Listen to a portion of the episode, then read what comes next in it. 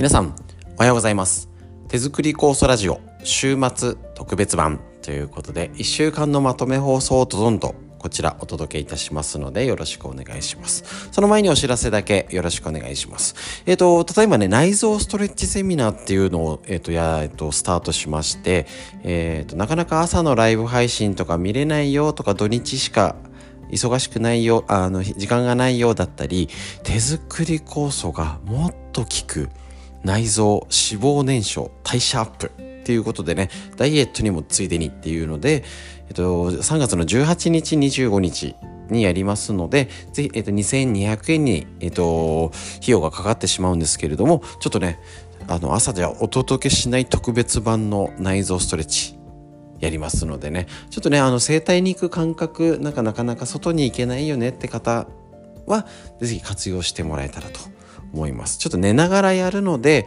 あんまり運動が苦手な方とかでもちょっとやりやすいと思います。肩が上がらないとかね。そういう方でもぜひどうぞと。ちょっとね、今いろいろ、えっ、ー、と、ありましてですね、3月31日のストレッチセミナーですね。ぜひこちら、えっ、ー、と、ライブ配信で、えっ、ー、と、今ね、受付しておりますので、ぜひぜひやってみてください。こちらね、水道橋のやつで10時半からになるんですけど、こちらもライブ配信。あ、さっきの18、25日のも、これはライブ配信のみになります。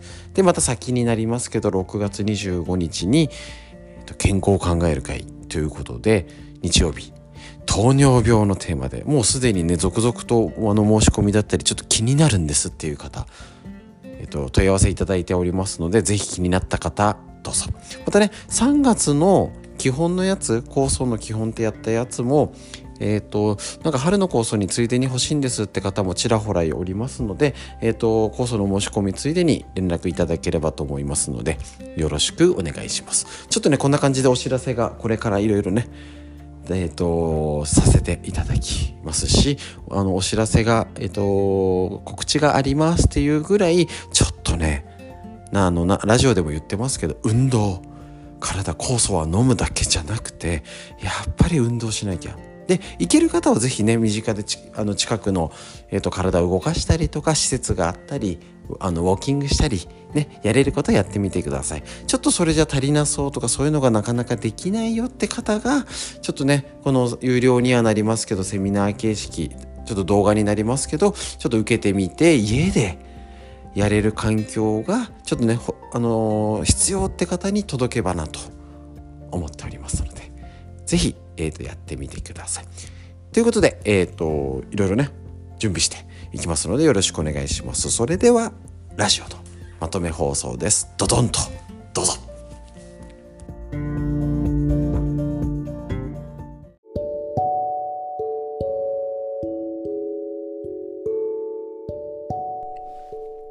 はい、ということで最初にフリーでお話しするこちらのコーナーになります。花粉症やばいですね。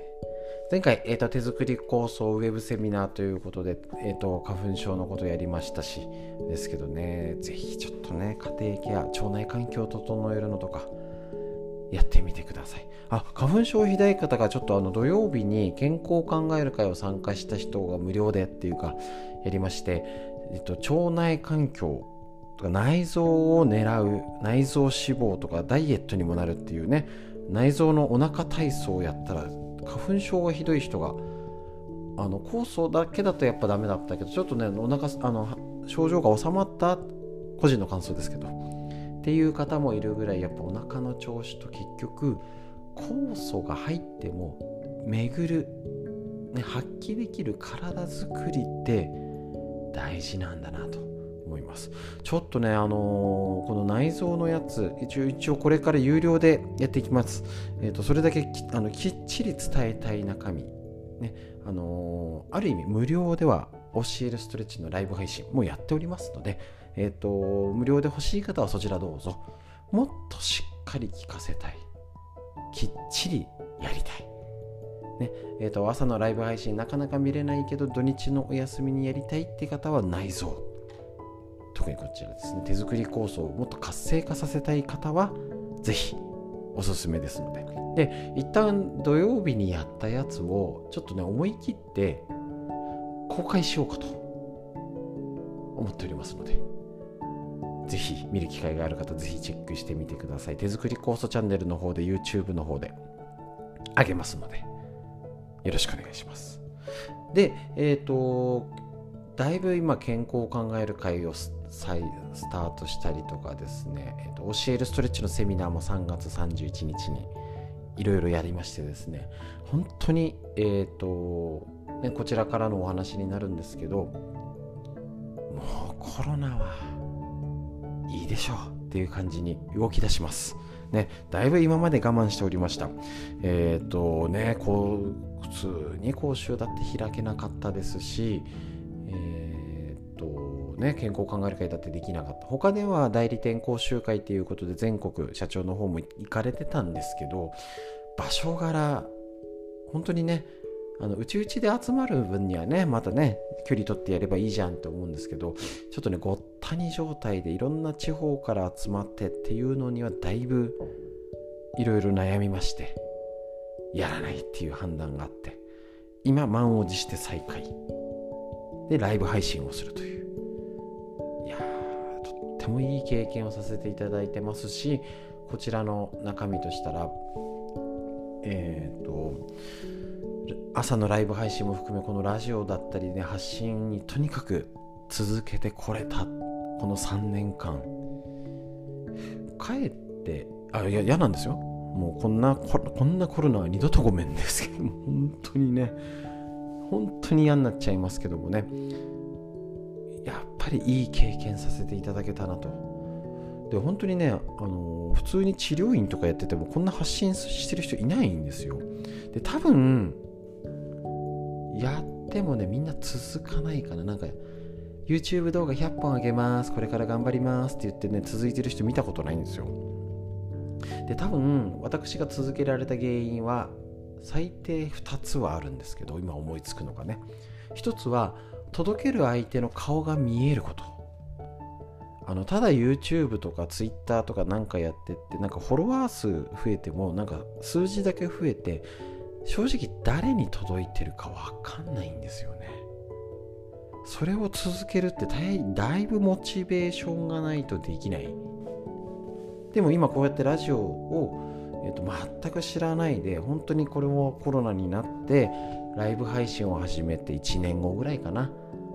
確か同じ春だった気がしますメディアで今音声メディアが熱いって聞いたからやっちゃえ始めようみたいなまあ、ちょっとね、最初はね、あの、LINE 登録していただいてる方分かると思うんですけど、文字ばっかりを、あれね、あの LINE のあれ1個がね、500文字が制限で、3回じゃない、いっぺんに送れないんで、多分ね、1500文字を毎日のように送ってたんですよ。多分最初が2月25日だったんですね、コロナので。ちょっとおかしいぞと。そこからほぼ週56ぐらいで毎日のように送ってたらすいません読めないと ですよもう送りすぎだよともうちょっとね海外のとか医学的な難しいのも含めて文字ばっかり送っててなんかないかなって言った時にまあそれでライブ配信も始めてでラジオ始めたんですね。で今もそうですけどああこういう方が聞いてくれてるっていう顔が浮かんでるんですよね。聞いてる方の。でちゃんと顔が見える方に今日届いてないよとか。回数間違えてるよとか。音なんかないんだけどみたいな。ちゃんとね顔が見える方が突っ込んでいただけるというこれはでかいですね。続くモチベーションっていうかなっております。いいですね。とってもいいです。でえっ、ー、ともう一つねこの続けてあのー、やってるのもですねやっぱね目標がなかった。でかいです。1年続けようとか何年続けようってね目標を立てずにねえっ、ー、とライブ配信もよく言って言ってるじゃないですか。春の春のコースを終わって翌日に何かやろうと思ってもうもう,、まあ、もうぐっちゃぐちゃでねその時に。大変なんか分からずにやっちゃった。春のコースみたいな。ねありましたし。だって3月の入って急に休校になってあの志村けんさんとか岡井久美子さんとか芸能人が亡くなったらいよいよやばいんじゃないか今。っていう風になったんですよね。その4月の構想もうぐちゃぐちゃですよね。で終わってもう翌日やろうみたいな。日に焼けてる状態で スタートしたのを覚えております。で何にも目標もなくただ始めようポチ。LINE ライブのアプリも前日に初めて開きました。これでいい。LINE が LINE ならその場で開ける。登録いらない。やろう。もうこれだけで始めました。だからおかげさまでこれで4年目になります。教えるストレッチ4年1組に進級っていう言い方しておりますけど続けてこれたんかと思っております。だからある意味手作りコースもそうですね。何年頑張ろうとかなこんだけやろうっていうよりなんか始めてなんか続けて一生懸命やってたら続いちゃったっていう方が案外続いているかもしれません。目標も掲げるのも大事。だけどやっぱり当たり前になるって目標いらないんですよね。頑張って空気を吸おう。言って吸わないんですよね。もう意識しないレベルになる。まあそれのために目標を立てるのもありですけど当たり前のように歯を磨いてお風呂入って顔を洗ってと同じように酵素も飲んで運動して日々の大事なことを続ける。是非やってみてください。止め取り留めのないお話になりました。フリーの話以上です。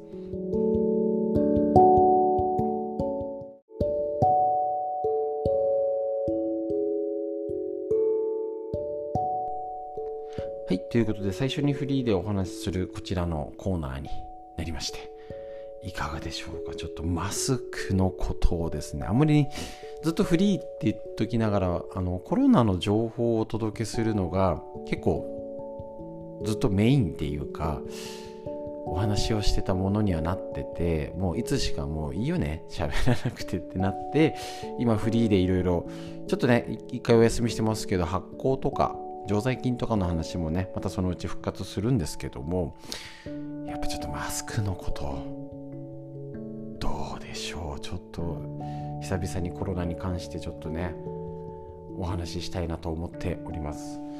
一応あのマスクのねあの自分で選んでみたいな感じにはなりましたけどもともとねあの罰則があったわけじゃないですしあくまでみんなで使用用的なマナーモラルルールぐらいの感じだったものが。ななんかよよくわかんなくないですか？またちょっと本当にね前も言いましたけどなぜこの花粉症の時に解禁にするのか。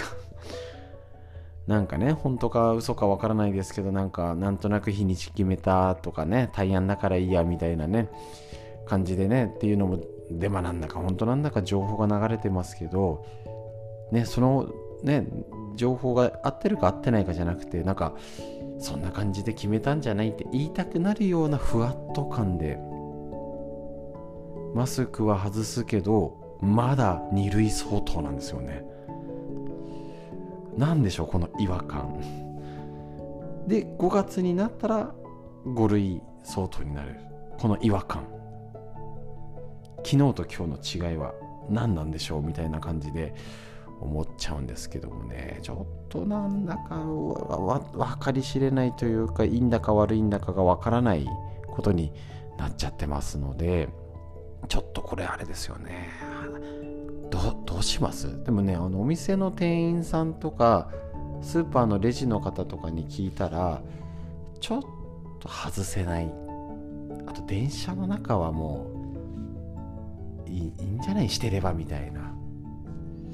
ちょっとね思ったよりやっぱり外さない傾向にある方が多いって言ったらいいんでしょうか。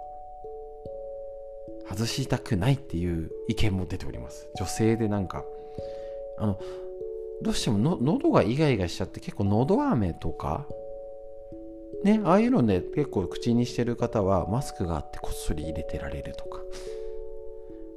あの店員さんでもあくびができるとかね。で女性なんかもマスクして眼鏡して帽子かぶったらノーメイクで全然余裕で買い物行けるよってなってから大変。あった方がいい。だったりあれこマスクの外す練習とかしてるらしいですね学校とかで。聞いたことあります？テレビで。要は素顔を見せたことがない。うちの下の子なんか小学校今度3年生ですけどマスクで入学式だからもう物心ついたらマスクなんですよ。びっくりしちゃいますよね。本当に。ちょっとね子供のコミ子供のコミュニケーション的には本当に危険なのでとにかく家族の方はマスクを外して笑顔でコミュニケーションじいちゃんばあちゃんもね合わせて取れる環境づくり関係性を築きましょう。本当にあの昔いつでしたっけ？ありましたよね。あの魚が切り身で売ってる絵を描いて。ねあの全体の姿が分からなくて切り身でしか見たことがないからあの水族館の絵を描いたらスーパーの切り身がっていうね。そのうち本当にのっぺらぼうだかマスク姿の人しか描かない子供が出てきますよね。これちょっと心配です。なので外せる方はじゃんじゃん外していきましょう。もうねあのー、ね日本なんか難しいですけど、ね、これでもまたマスク警察みたいな言われてますけどもうじゃんじゃん外していきましょう。ただその場面ですよね。0か100かじゃなくていいじゃないですか。ね電車みたいなとことか窮屈なところはすればいいし花粉症の人はもうちょっと頑張ってねすればいいしもう決して外ししてない人を言う必要もないししてる人を言う必要もないし。いいですよね。自由に行きましょう。それぞれ皆さん環境とかお仕事の都合みんなそれぞれ違うし今多様化いろんなものが多様性と言われてる中どっちも自由なわけですから。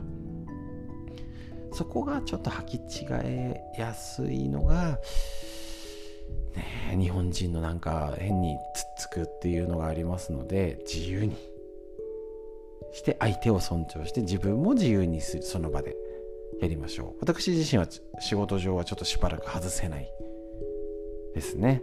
けど来た方にはもう外していいよって言ってますけどやっぱり花粉症で鼻が垂れるのでしときます。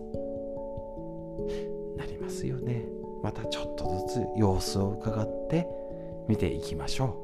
ただなるべく外したり、あのー、会話を笑顔で口角上げて笑顔の会話でコミュニケーションをとっていけるようになったらいいと思いますフリの話以上です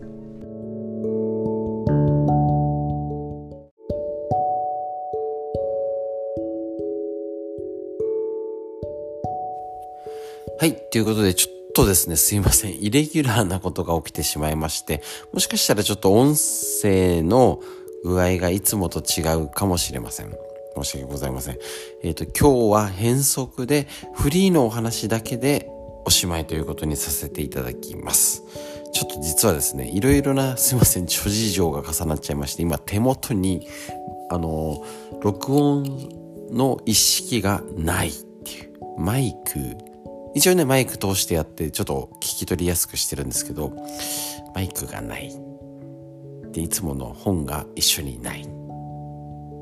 残念。ということでですね、フリーでお話しさせていただきます。えー、っとですね、あの、急遽すぎてどうしようかなっていうことなんですけれども、お話的に、あ、すいません、聞き取りづらかったらすいません、いつもとね、音が違うので。えっと、前回健康を考える会ということでお話しさせていただいて、えっと、ちょうどその見た方ので治療ので質問があったので、そのことでね、お答えさせていただきます。えっと、治せですよね。えっと、これって本当にあの、川村先生から昔からやりまして、えっと、楽な位置の方にから、あの、足を動かして治せっていうふうにやる。あの、健康を考える会で、えっ、ー、と、高澤社長がね、説明していただいた中身のことになるんですけれども、そうそう、そもそも感覚が違うんで、まずは、なんか、あ、あの、今日だったら頭、頭痛とか頭とかでどうやったらいいですかって質問もされたんですけども、基本的にその足パタパタするやつからやりましょう。なんで？えー、と否定する意味ではなくてリハビリとは違うからですね。つまり、えー、と動きづらい方向でえーと、何か筋肉あの損傷怪我とかしてそれを鍛えるとかそっちの方に誘導する筋肉を持ってくっていう意味合いはリハビリだったら言っちゃえばあの行かない方向に頑張るっていう。それはそれで大事な要素だったり手術したとかよくなんかあのスポーツ選手が頑張ってリハビリしてますみたいな。それ必要な場面ってあると思うんですけどもそこと目的がそもそも違うじゃんっていうのが直せなんですよね。だから楽な方向に力入れてって段階でなんかもうすでに違和感を感じる方もやっぱいらっしゃるんですよね。ん？それ楽な方にやるの？みたいな。でそうなんですよね。あの今 OCL ストレッチでもあのセミナーをやらせていただいて思うんですけれども本当に一つねあのー、あるのがやっぱどうしてもなんとあのストレッチ習った通りに頑張ろうと思ってやりすぎちゃう。それってかえってあの緊張を生んじゃうんですよね。そうなんですよ。まあ、あの行かない方向に行くようにするリハビリとは目的が違うっていう意味で言わせていただくと緊張を取らないあのあの楽にしようほぐそうっていうんだったら無理して頑張って力入れた方が緊張します。よくあの言われてあの言われてるんですけど皆さんなかなか皆さん知らないんですよね。ちろん状況とか条件とかで違うとは思うんですけどもあの運動前スポーツ部活する前とかのえー、と、ストレッチ、はい、新脚します、アキレス腱伸ばしましょうっていうのは、危ないよ、危険だよっていうのが今言われていることです。どういうこと？えっ、ー、と、筋肉を動かしたいっていうのは、まあ、あの伸ばして縮んで伸ばして縮んでっていうことしかしてないんですね筋肉は。で運動前にストレッチしちゃうと縮んじゃうよってことなんですよ。ん？どういうこと？あの活気のなんかあの膝膝のお皿の下をトンって叩くと膝ビャーンって伸びるあれですねあれがどういうことかっていうとえっ、ー、と叩かれて剣が伸ばされちゃうんですよね。叩かれて。で伸ばさ伸ば伸ばした方が危ないよってなっちゃうんですよ。体としたら防御反応として。だから何でも、えーと肘を曲げて脇絞って膝を曲げて縮む方向が守るっていう方向なんですね。伸びるって方向は守るって方向じゃないんですよね。そうするとあの、刺激で伸ばされたら縮むっていう方向が実は体の防衛反応なんです。だからあの運動前に伸ばそう伸ばそうしたら縮むんですよ体って。縮んだ体で運動しよう。なかなか運動ができなかったり怪我のもとになっちゃうんですね。これがなかなかね伝わらないっていうかわからないのもあるので教えるストレッチやっててもとにかく伸ばしてがっつり決めて頑張ろうみたいになっちゃってるのを修正するためにストレッチセミナーですねやっておりますのでね。もし興味がある方はお申し込みいただければと思うんですけどそんな感じで、えーと、直せってやつを楽な方に力を入れるっていうと楽だって信号がいくんですね。えーと、昔何年前だっけな？だいぶ前なのでねよくエピソードトークとしてお話しさせていただくんですけどえっ、ー、とお笑い番組を見ました。2種類の条件でお笑い番組を見ます。一つは口角を上げてですね。あのー、笑笑うようにして。にっこり。ね。でその時割り箸やってたんだっけな。いや無理やり強制的に筋肉を笑わせる方向に動かしたんですね。と口すぼめさせて笑えないようにしたんです。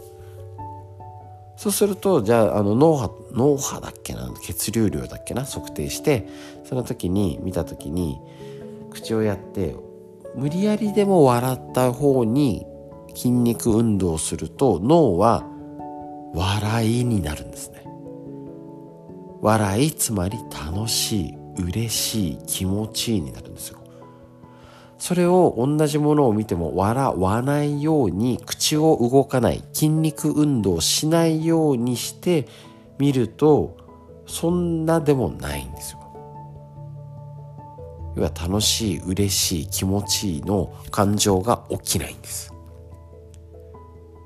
わかりますでしょうか？直せって言ってなんかまあ感覚的になれないんでねえー、そんなことあるのってみんな思うんですけど逆どうでしょうか？痛い辛い嫌だ。足を上げたらきついことをしてしんどいことを体がして毎日極端に言っちゃえば体が緊張させてぐーっと肩を上げて首をすぼめてぐーっと緊張してきつーっていう状態きついじゃないですか。呼吸もしづらい息もしづらい。それとだるあーストレ楽だ。まあ言っちゃえばスポーツがそうですよね。初心者で初めての方が何かテニスでもバスケでも野球でもワールド BC があれですね。野球をするって言ったら下手くそな人の例。ょっと言い方が良くないかもしれないですけど肩上げて肘力入れてもうなんかブンブンブンブン振り回してたら下手くそになります。だけど投げるのも打つのも肩の力抜けて肘肘がしんなり動いてスンスンスンって動いた方がうまく見えるんですよね。そういうことなんです。力がガチガチ入った方が体はうまく機能しないんですね。それを緩めるのに直せっていうやつですね。楽な方に動かすっていうことの意味。これが辛い辛いしんどいきついきついっていうふうに一日動いてたら脳は辛いになるんですよ。逆もしかり。楽だ楽だ。楽だって信号を脳に送ってあげると楽になります。そういうことなんですね。だから脳科学なんですよまさしく。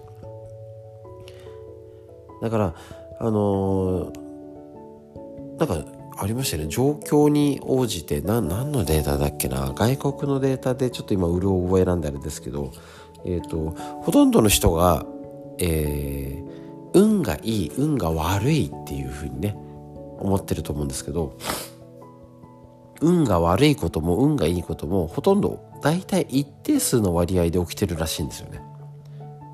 じゃあどういうことなの？同じことが起きても運が悪いと思った人は運が悪くなって運が悪い人生を送るんですね。同じ状況同じことが起きても運がいいと思った方は運がいい状況で運がいいことで人生が過ごせるってことらしいんですよ。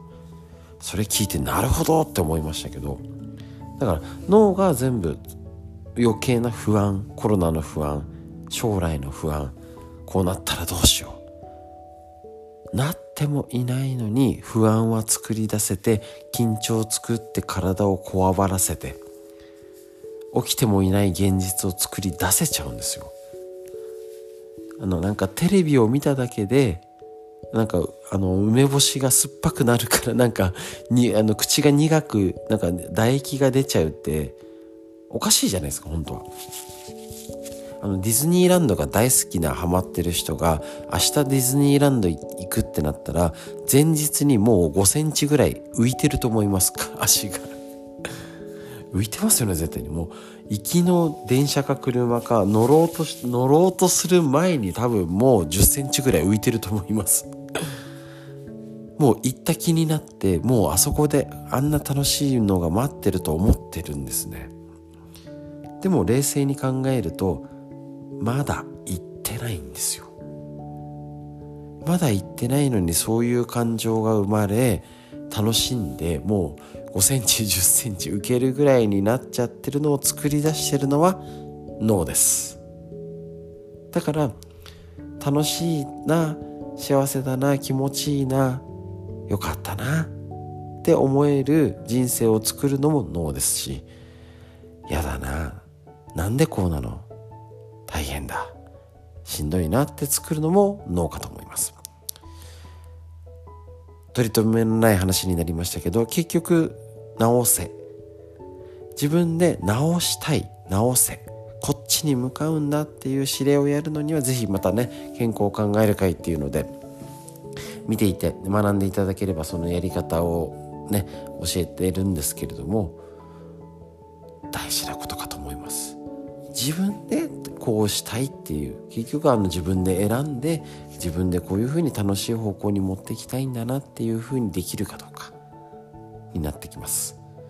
手作り酵素も一緒です。ただ手作り酵素を飲んでなんかよくわかんないなって飲むのとこれはちゃんと例えば今家族がこの病気があるこの症状がある今はこういうのに必要だと思って飲むのかなんかよくわかんないけど飲むのか猫に小判になっちゃうのか自分次第の脳に言い聞かせてこれはこうなんだ。酵素以外もそうですよ。今これが私楽しいからしてるんだ。こうやって人生を楽しくしたいんだ。是非自分と脳に働きかけて楽しく笑顔でやっていきましょう。フリーの話長くなりました。以上です。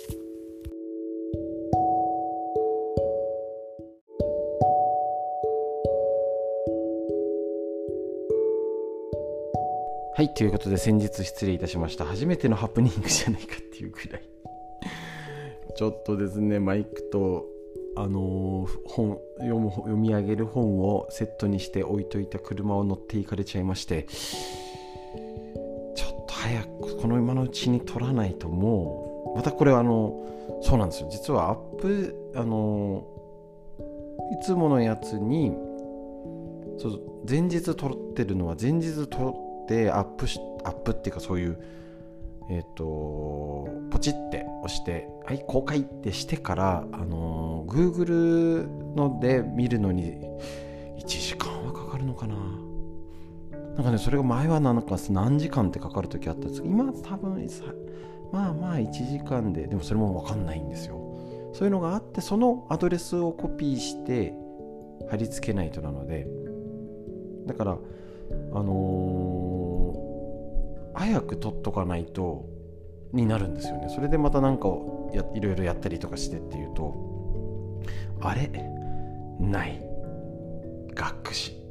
みたいな感じであのあたふたした状態での フリーのお話をなんかもう何言ったっけなって感じぐらいのになってしまいましたけどまあそういうためには息抜き会もあってもいいかなと思いますけれどもですね。えっ、ー、とあったあったかくなってきまして。やっぱり、マスクはなかなか外してる人は少ないようですね。みんななんかやっぱ花粉症もあるしねっていう感じになってきていますですね。えっ、ー、とここですよね本当に。今あったかくなってきてであのー、ちょっと釘を刺すような先々のお話をすると例えばあの今度ねあの6月25日に健康を考える会ということで糖尿病っていうテーマをやるんですけれどもなんでこれを最初に次にいきなり持ってきたかっていうとですねえっ、ー、とそのねお知らせにも入れたんですけどもう半分以上のお医者さんがもうなんかあの糖尿病の数値が悪くなってたりとか8割ぐらいの人がもうこれからリスク上がってくんじゃないのってもう大体そういうあの血糖値の数値が悪くなるってお医者さんがもう予測してるんですよね。どういうことかっていうともう数字が悪化してる人がコロナ禍で増えてるっていう心配なんですよね。もちろんこれただ年齢とってもあるし、あのー、運動しなくなってきますよね。でマスクだからとか、えっと、花粉症だからってあるじゃないですか。本当にね考えてみると1年を通してウォーキングにちょうどいい時期って意外や意外少ないんですよね。結構気づいちゃいますよねこれね。確かに。だって冬は寒く あの行かない言い訳を作るのがうまいと言ったらいいんでしょうか。あのー、ね。寒い寒いからやめとくかみたいな。で夏はもうね殺人的な暑さで熱中症気をつけてねっていうんで危ないわ。梅雨だと雨降っていけないわ。今花粉症でいけないわ。いつ行くんだよと。ほんでも本当に360日のうちあれ雨雨の日って結構50日とかはもうあるんですよね。本当にねウォーキングいい時期って少ないですよね。で今花粉症で大変だもうで外にも出たくもないあったかい時にみたいなね。あったりしてますので本当にこの、ね、手作り酵素やってて酵素だけ飲んでて健康を保てないですからね本当に。やっぱりね今ねこの、冬あったかくなってきて何を運動するかなんですよ。だからこちらもえっ、ー、とまあいろいろねまた準備はしていこうかと思うんですけれどその土日版で内臓のストレッチとかちょっと力を入れてちょっと有料版にはなるんですけれどあのね水道橋教えるストレッチっていう風にやってるのも本当にいよいよ酵素を飲んでいても運動したりとかそういう情報を得たりとかちゃんとあの規模は何でもいいんですよあちこち飛び回れってわけじゃなくてやっぱり気をつけてストレッチしようとか足湯続けてる方の差がだいぶ出てくるんじゃないかなと。でそれって結構あのお久しぶりに会った時に分かっちゃう気がするんですよね。なんかちょっと老け込んだ感じするよねって方いらっしゃると思うんですよ。親戚のおっちゃんおばちゃんとかでああ年取ったねみたいなのもあるけどそれが誰も年取ります。もうあの今日あの子供の友達が久々に来て今帰りが早かったりしてるんでね。何年ぶりかに会った子が大きくなったねみたいなね。だいぶおじさん発言をしてますしましちゃいましたけどそれだけ自分も年を取ってるってことだから年は取るんです。ただそれが見た目で老け込んで元気がなくて億劫になっちゃって、ね、脳のことで言ってますけど心が元気じゃなくなっちゃうっていうのはまずいですよね。この3年4年でちゃんとみんなシミシワはちゃんと増えてますし 白髪も増えだのね。あのちゃんとその素子相応に年を重ねてます。大丈夫です。何が大丈夫なんだか。ただそれ以上に老け込んじゃうっていうのはおそらく体を動かしていない、ね、もしくは座ってる時間が増えてる。ですね。そりゃそうですよね。外に行くなって言われてて、ね、外出控えてマスクして。体にいいね除菌殺菌しまくって。だからあのー、一応うちでもあのこれから運動しようっていうことはかなり力を入れて言っていきます。でもちろんねあの参加していただいたらこちらも嬉しいんですけれどもまず皆さん自身がやっぱり近くのなんか調べました？公民館でなんかやり始めたかなとか。ねあのー、ただウォーキングってあれだけどちょっとこういう講座がなんかね長生きするための筋トレ講座がここであるってみたいな。真の真の施設でみたいな。調べました？絶対調べてないんですよ。ちょっとね冬暖かくなって。やっぱね一番は近くで行けてあの距離が近いのが一番なのでぜひそこ探してください。探してください。そこなんですよね。そこがいつも脳で言ってる意欲関心とか自発性で自分から動くっていうことが億劫になればなるほど年を取り脳がねボケに近づきます。だからもうねあれがあれがって言ったりねあの電話したけどよう何だったっけってもう大丈夫です。みんなあります。大丈夫です。だけどどんどんこれで本当は外出ていいよ。あそれぞれの範囲でねだあの0か100かじゃなくて上手に動ける範囲動いてランチに行ったり日帰り旅行行ったり泊まりが今すごいですよね。安いのでぜひぜひ動ける方はどんどん動きましょう。ちょっとねっていう方はそこそこ動きましょう。だけど一番ダメなのは何も動かない何もしない今までのこの3年間を引きずって同じ動き同じ行動でこれから今やっとあったかくなったのに同じ行動でしたらボケます。これはあの年取ったからじゃないです。結構私たち世代40代50代ももうあの楽になっちゃったんですよね。家の中でだってあのテレビも見放題ゲームもスマホもなんかか出なく済んじゃうんですよ。意識しないと。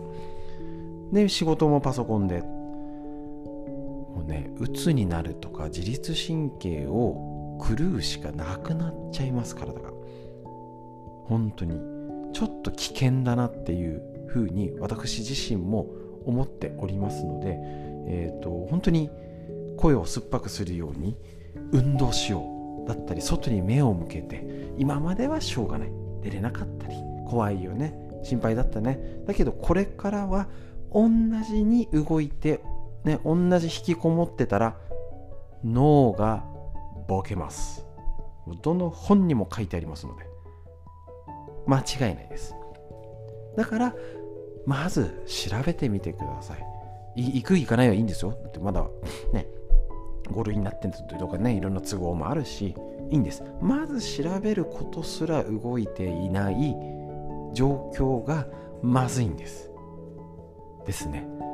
だから何か調べてみましょう。もうなんね回覧板とかぼーっと見ててもダメですよ。市の頼りとか。今インターネットですぐ見れます。ね、あのイベント何かやってないかな。なんか、えーと、本庄市だったら春祭りって4月1日2日かな。あったりとか。ああお花見ここに行ってみよう。ここのお花見は食事が今出せるのかな。どうなったのかな。どの規模でどの期間そういうお祭りやってるのかな。調べてください。もうただです。すぐできます。で友達に聞いてみてください。大体詳しい人いますから。であっち知ってこっち知ってあそこがうまいよこれだよああだよ詳しい人ほど元気ですから。本当に。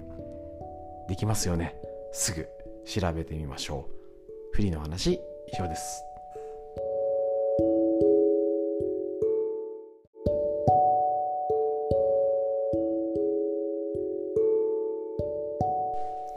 はい。ということで、最初にフリーのお話になりまして、本当にあったかくなってきて、なんかね、春の酵素が心配です。なんか草のこと、野草のこと、まあ、えー、と知らない方から見たらあれですけどね、春の野草の酵素を積んできて、野草で仕込む緑。だからね、びっくりしますよね。けど、意外と味で言ったら、あれですよね。秋の酵素の方が飲みづらいっていう人が感覚的には多いんですよ。多分あれですかね。草で作るとなんか青汁みたいなもうすごい匂いなんかようやく口に逃がしみたいなイメージが強いんだが意外とすっきりさっぱり思ったより多分イメージ先行型っていうのかな。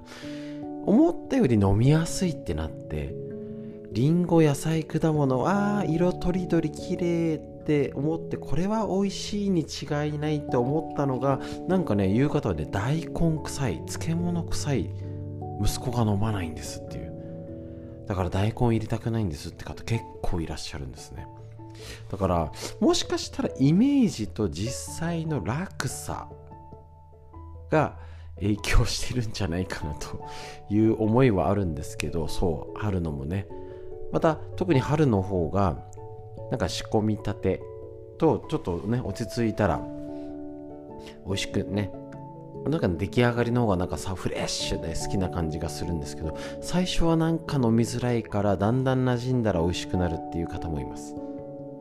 結構やっぱりそういう感覚って人によって違うのでなんかねあの家族でねこれ飲みづらいんだよとかいやこっちが好きなんだよって好き嫌い別にそれはね好みとして思っておきましょう。で、えー、とこれから春の酵素が近づいてきてねだんだんあの春がメインになってきますのでまたねあのフリーの話も酵素のことを中心にしてこうかなと思うんですけどやっぱね春の草が本当にこの季節の何て言うんでしょうね。前も言ったかもしれないんですけどあのゆああのこちら埼玉県本庄市、えー、と群馬に近いんですけどもう群玉県ですね。えー、っとだいぶ北には位置するんですけど埼玉でねもう本当に端っこ。二駅が群馬。川越えたら群馬に なるんですけど雪降んないんですよ。昔なんかね春春じゃないな。いつだか冬だかの講座の時にこっちに来るって言ってエスキモーかみたいな格好で来た方いますけどあれ雪全然ないんですねみたいな。いや全然そんな場所じゃてか東京で降ってても降らないぐらいです。全然降んないです。場所的にはえっ、ー、と日本海側で雪を降らせて湿ったね日本海側からの空気が来てでえっ、ー、と山梨とかねえー、と長野とかあっちの方にパウダースノーを降らせた後の空風が吹く場所なので乾燥バリバリしてます。だからえっ、ー、と今年雪積もったんですけど何年ぶりっていうぐらいの感じです。だから雪かきの道具も持ってないし最近薬局とかでも前あの雪が、えー、と10年近く前ですかすごい降り積もってからあの雪かきの道具があのホームセンターで前より見るようになったっていうレベルの場所です。そう。だからあの群馬とかに勤めて、まあね、高崎とか伊勢崎に勤めてる方も多いんであっち方面に勤めてる方はスタッドレス履いてますけどあの履かずに済みます。なぜなら降っても溶けちゃうから。べちゃべちゃの雪で。そう。それぐらいの場所なのであの今年は雪が積もりました。久々に積もった。そうするとねあの地温が下がるんですね土の温度が。そうすると結構あの春になってあ今年あったかいですねつって草早いですか？って言われても意外と早くなかったりするんですよ。その雪雪に覆われてた期間があるだけね。そうすると違うんですけどじゃあそんなにあったかくなったから早くないんですよって言ってた割にこんなに暑くなって気持ち悪いぐらいですよね。そうすると草はあの春の酵素にどうでもいいような草ばっかり生えちゃうんですよね。でなんか読めないですよね。本当に毎年こういう問題だったりいつも撮ってた場所がなんかソーラーとか舗装されちゃったとか。で聞くと、あのー、前ね、えっ、ー、と、十勝金星社の高沢社長がいらしゃるので、話を聞くと、北海道でも草を取るのが大変になってるそうなんですよね。どないやねんっていう。それぐらい全国的に草が取れなくなってきて、春の酵素作るのが難しくなってます。ましてや、もともと取るのが大変、作るのが大変な上に、じゃあ体の問題とか家族がもっと欲しいよって言った時に倍作りましょう。なかなか難しいので。ですので、えーと、一番は春と秋の酵素が一番なんですけどやっぱ梅の酵素とか単品で作るっていうのもしょうがなく補助的にするっていうのはこれから必要なんじゃないかなと思っております。だからうまくねあのー、あんまり季節がずれちゃうと良くないんで全部白とは絶対ダメなんですけど例えば春の酵素がちょっとあって梅の時期の暑い時期だったら春の酵素にちょっと梅をちょっと飲む時にブレンドしてかさ増ししたりちょっとね工夫は大事かなと思います。あこれイレギュラーですよ。基本はあのー、えっ、ー、と春の酵素が一番。で次にだいぶ下に下がって単品。でその混ぜるのも季節がずれちゃったりとかすると絶対ダメです。ですね。ですけれどもなんかその辺ってうまく工夫して、えー、と基本は健康でも朝晩飲む。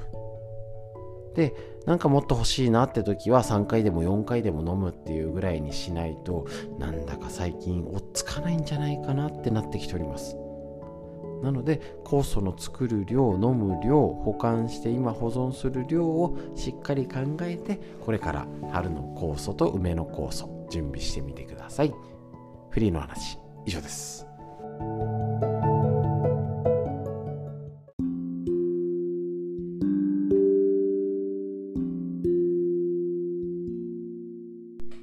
続いて脳のこと。40歳から始める脳の老化を防ぐ習慣和田秀樹先生のディスカバー形修理こちらよりお届けをいたしましてですね脳のこと勉強していきましょう。働き盛り40代50代。今からこのねうつとか自律神経にやられないためにしっかり頑張れるためにケアしましょう。また60代70代80代とどんどん脳がねくたびれてきますのでシャキッと元気で年を重ねられるように一緒に脳のこと勉強していきましょう。こちらえっ、ー、ともうね3回り目行きたいな終わって半分終わってね。そんなことを考えてしまいます。欲しいもの欲しかったものを買ってみる。たまたま出先で欲しいなと思う商品に出会った時おおむねすぐに買う人買おうかどうしようか迷って買う人迷った挙句に買わない人の3タイプに分かれるでしょう。欲し欲しいなって思った時は即買ってて迷ったらやめちゃうかな。そんな感じです私。えっと、もっとも同じ人でも商品の価格などによって行動パターンは異なってくるのですが仮に少々値は張るけれども自分のこれまでのワードロープにはないとて、えー、とってもおしゃれな服に出会った場合見た瞬間欲しいなと思いますが値札を見てでも高いなときてそれからこの服を着て出かける機会もあんまりないかな。コロナで減っちゃいましたもんね。細身だからそのうちすぐ着れなくなるかも。とどんどん心にブレーキがかかっていってしまうかもしれません。ですね。しかしここで買わずに帰ってきてしまうともし手に入れてたらそこから始まるであろう新しい世界を見ることもなくすごいですね。新しい世界終わってしまいます。その服を着れば普段は気遅れして踏み入れることのなかった場所にも行ってみようという気になるかもしれません。そこで新しい刺激に触れ前頭葉が喜んでくれるチャンスがあったかもしれないのにその機会を逃してしまうことになるということなんですね。よく聞いたことあるな。あの値段がねやめようかなって原因だったら買った方がいいなんて言ってる人もいますけれどもなんか微妙かなっていうんだったらねあの変えてもやっぱ無駄に買うみたいな。その買う価値観って結構難しいですよね。だけどやっぱり今欲しいものをちゃんとね手に入れるって大事になってきますしそういうものを買って本当にそういうあのー、買うだけじゃしないんですよね本当に。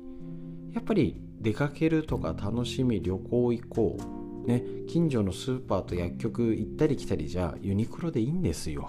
本当に。だけどやっぱりお出かけしてランチ行ってちょっと日帰りで旅行行かないっていうと美容室も行ってとか誰も来てる方でネイルサロンの方が急に増えてきたってお客さんがって言ってましたけどそういう動機づけ大事だと思いますしそういう行動って大事だと思います。欲求にブレーキをかければ好奇心にもブレーキがかかってしまいます。そうすると脳には欲求不満が残り老化へのアクセルがかかってしまう。まずいです。あ何がいいかな、ね、今回はやめとこう。次は買おう。どんどん新しいもの新しい世界への可能性を広げていきましょう。年齢は関係ありません。以上です。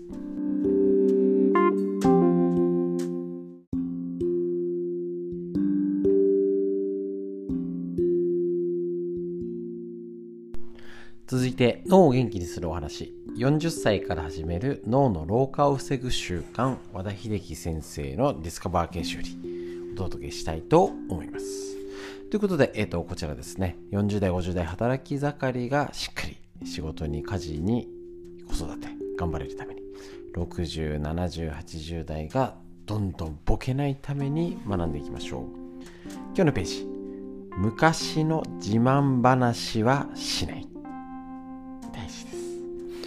昔は自分もなかなかモテたのだとか小中学生は近所でも指折りの秀才だったとか若い頃は仕事も認められ出世コースを歩いてたなどなど昔はこうだったと口癖にように言う人がいます。厳しいことを言うようですがこういう人は今は全くモテなくなり昔天才二十歳過ぎればただの人。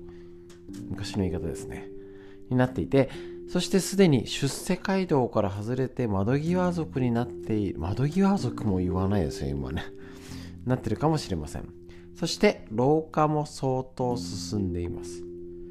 昔はこんなに良かったぞっていう人ほど今はそうもうとにかくつまらないアピールになってたり。そう。今を輝いてる人は今こうこういうの見つけたんだよ。こういう店見つけたんだよ。こうやって今楽しいんだよ。って言うんですよ。あの時はこうだった。言ってもいいんですよ。ダメじゃないんです。言ってもいい人同士だけで話しましょう。世代が違ったらあの時はねすぐあのああの時はこんな良かったよね。こういう時代だったよね。っていうのは今を否定しております。この程度の昔の自慢話をして根拠のない自信を持ち続けていた方が変に自虐的になって鬱になるよりはいいかもしれませんがそれも程度によりきりです。その話を聞いてる人が迷惑です。このように何かにつけて過去の栄光にすがりそれにとらわれすぎるとすぎるとですよ。ダメじゃないんですよ。もうんまあそればっかり言うよねって周りが感じるほど言ってる人がやばいです。で言ってる本人は気づいてないです。それでよしとして満足してしまい発展的な発想ができなくなります。つまり前頭葉を使わなくて使わなくなくなってしまうってことなんですね。もういつも同じように壊れたラジオのようにね同じことばっかり言っちゃう。そうすると思考が偏り柔軟性がなくなりますます脳の老化が進みます。昔の自慢話は古来老人の専売特許として相場が決まっています。過去の栄光など捨てしま捨ててしまってまだまだ成長できる上昇できるという未来に向けた自信を持ち新しい栄光を追い求めればおのずと気持ちも前向きでいられたはずです。今目の前に夢中で頑張れるものがあれば過去を言う時間がありません。なるべくそういう人と付き合わないようにするのもありかもしれませんしもしかしたらこのコロナでそういうまた同じこと言ってるよってのが嫌われちゃう時代に前よりなるかもしれません。脳の話以上です。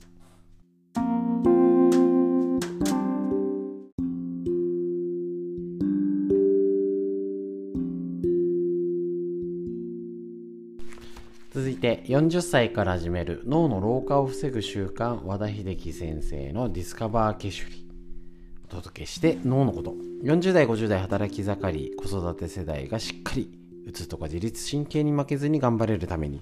で60代70代80代と。ボケずに。元気でね。あのまだまだシャキッと頑張れるために。楽しめるために。元気に脳のことを一緒に勉強していきましょう。こちらのページ続いて乱読のすすめ。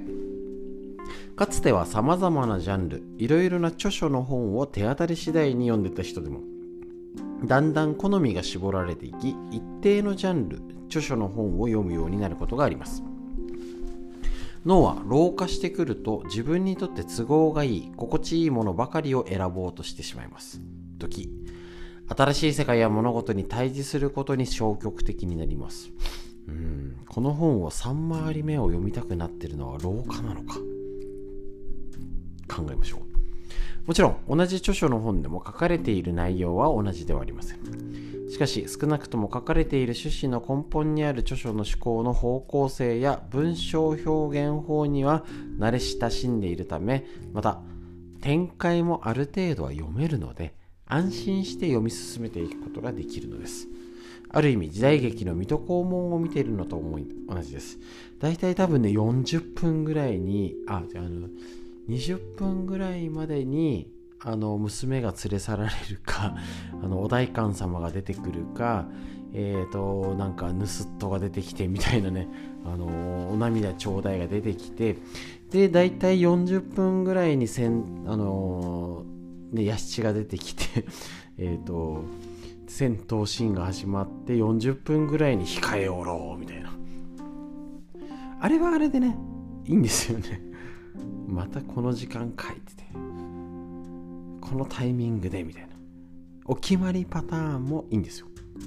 ただずっとそんなことを続けていると脳はぬるま湯に浸かってふやけてしまいます。本を読むことはそれだけで脳への刺激になるのでそんなに目くじら立てることはないのでかと思われかも思われるかもしれませんがこのように安心して読めるような本ばかり読んでいたら実際には刺激にも何もならないのです。脳の老化防止の一致方法として読書を活用するのであれば同じジャンルや同じ著書の本ばかり読むよりジャンルや著書も手当たり次第の乱読。おすすめです。ちょっとね知らない本とか、えーと、雑誌とかがいいかもしんないですね。知らない著書の本を読み切るって結構きつい気がします。これは私個人の感想です。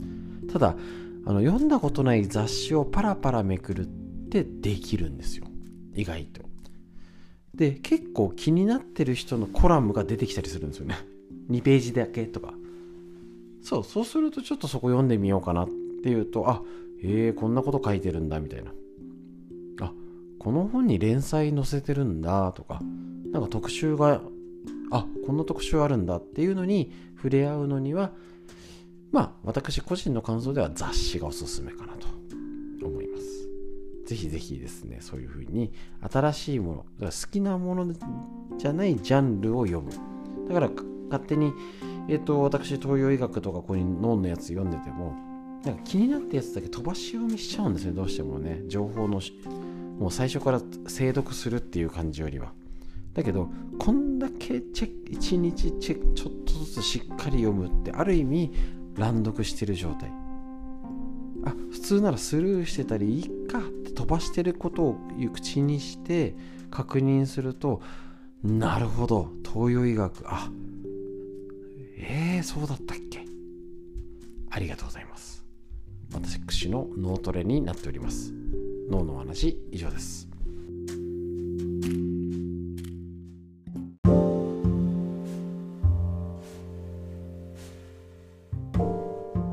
続いてみんな知りたい東洋医学の知恵こちら3月13日のですねやりましょう参考本緑薬品漢方堂の毎日漢方体と心をいたわる365のコツ桜井大輔先生の夏目社よりお届けしてこちらやっていきたいと思います。3月13日のページはなんとなく落ち着かないのは慢性のイライラです。カーッと頭に血が上るような急性的なイライラに対して慢性的なイライラというものも存在します。これは急性的なイライラのような思いや悩みストレスなど明らかな原因がないにもかかわらずイライラが持続する状態です。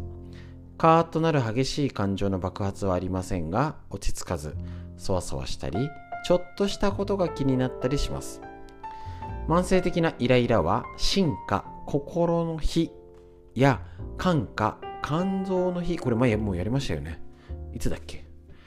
えっと、の処置を誤る。これね、えっと、思い悩み、恋愛が成就し成就しないとき、欲求が満たされないときに起こるイラ起こりやすいイライラのものが進化、心の日。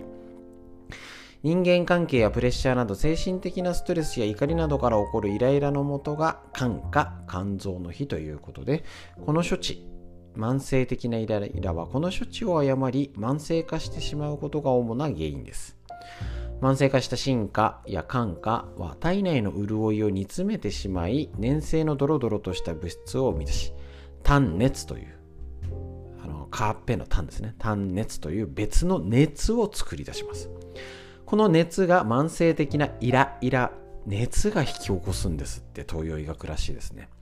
慢性的イライラを引き起こします。特徴的な症状はイライラや不眠動悸に加え驚きやすい。痰が多い吐き気胸苦しいめまいなどです。対策については110ページで紹介と。これねこの本の欠点超いいんですけどなんか連続してない急に飛ぶ何か意図があるんじゃないでしょうかね。残念ですけどね。まあまあこれとってもいいですのでぜひ参考にしてみてください。慢性的なイライラ。東洋医学の知恵以上です。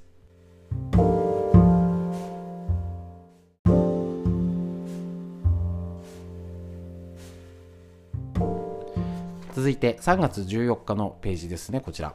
参考本。緑薬品漢方堂の毎日漢方。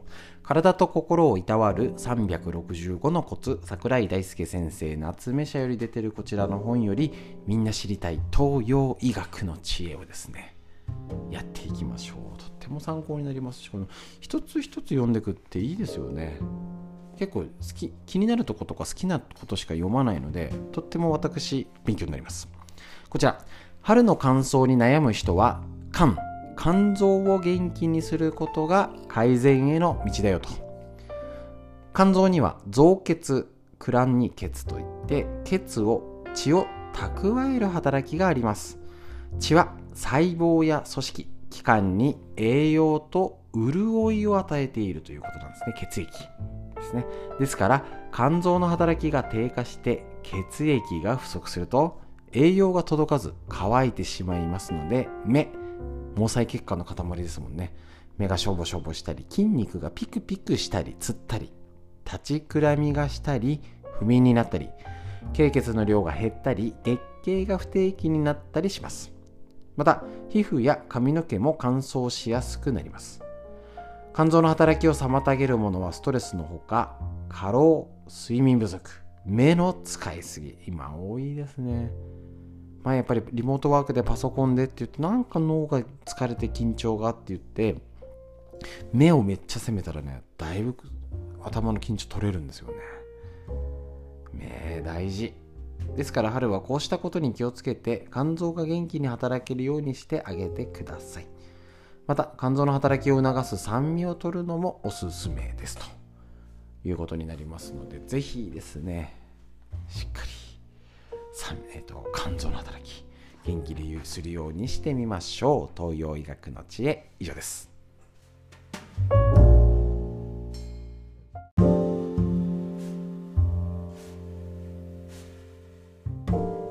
続いて緑薬品漢方堂の毎日漢方。体と心をいたわる365のコツ。桜井大輔先生の夏目社よりこちらのページ3月16日。昨日は言えませんでした。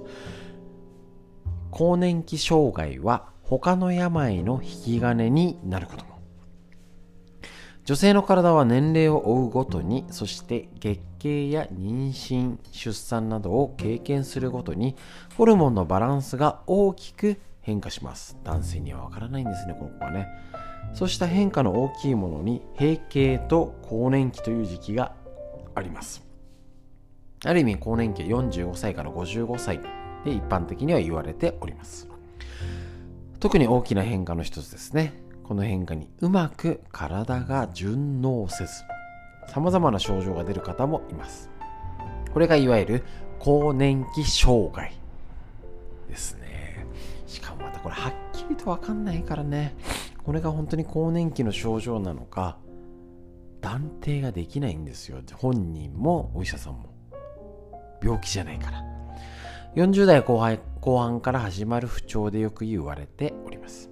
肩こり、手足のしびれ、気力がないなど不快感が多いにもかかわらず検査をしても異常が出ないので人には理解してもらい辛い状態。まだホルモンバランス前よりは数値化されるようにはなってきております。またそれが高じて精神的なトラブルを抱えてしまうケースもあります。さらに高脂血症、肥満、動脈硬化、高血圧、心臓病、糖尿病、骨粗鬆症などを引き起こす要因になるので見過ごせないということですのであのちょっとした不調じゃないんです。体からのサインとしてちゃんと見る。で本人は気づけないから家族や周りがサポートするっていう環境づくりができるかどうかになっております。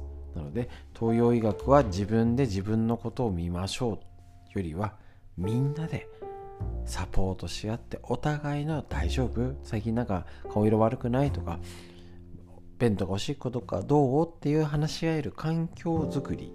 特にこのコロナ禍を置いて大事なんじゃないかなと思っております。東洋医学昔の先人の最高の知恵。以上です。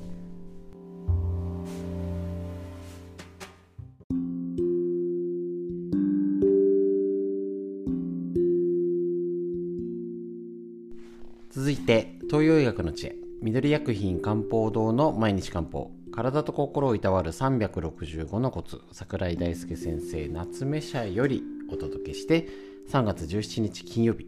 こちらのページをご紹介したいと思います。いろいろね。ああもういっか。って飛ばしそうなページもしっかり読ませていただくことによって私の脳の活性化につながっております。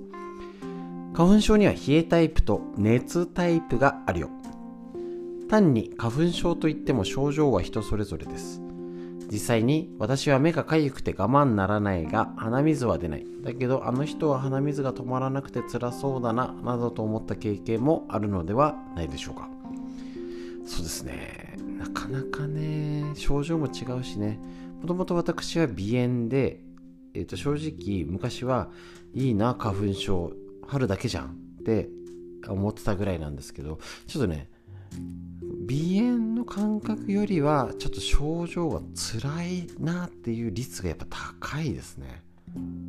なんか鼻炎は慢性化しちゃうとねずっと鼻出てるけどすっごいマックスやばい状況もずっと続かないっていうかね。難しいですよね。実は花粉症には2つのタイプがあります。一つは寒気がしたりダラダラと水っぽい鼻水が出たりくしゃみを連発したりする冷えタイプ。ありますよね。寒気がする。これわかんあの花粉症の人ちょっとねぜひどういうタイプか。もう一つは目の周りが真っ赤になったり目や肌が赤ゆくなったり喉がイガイガしたり黄色い鼻水が出る熱タイプ。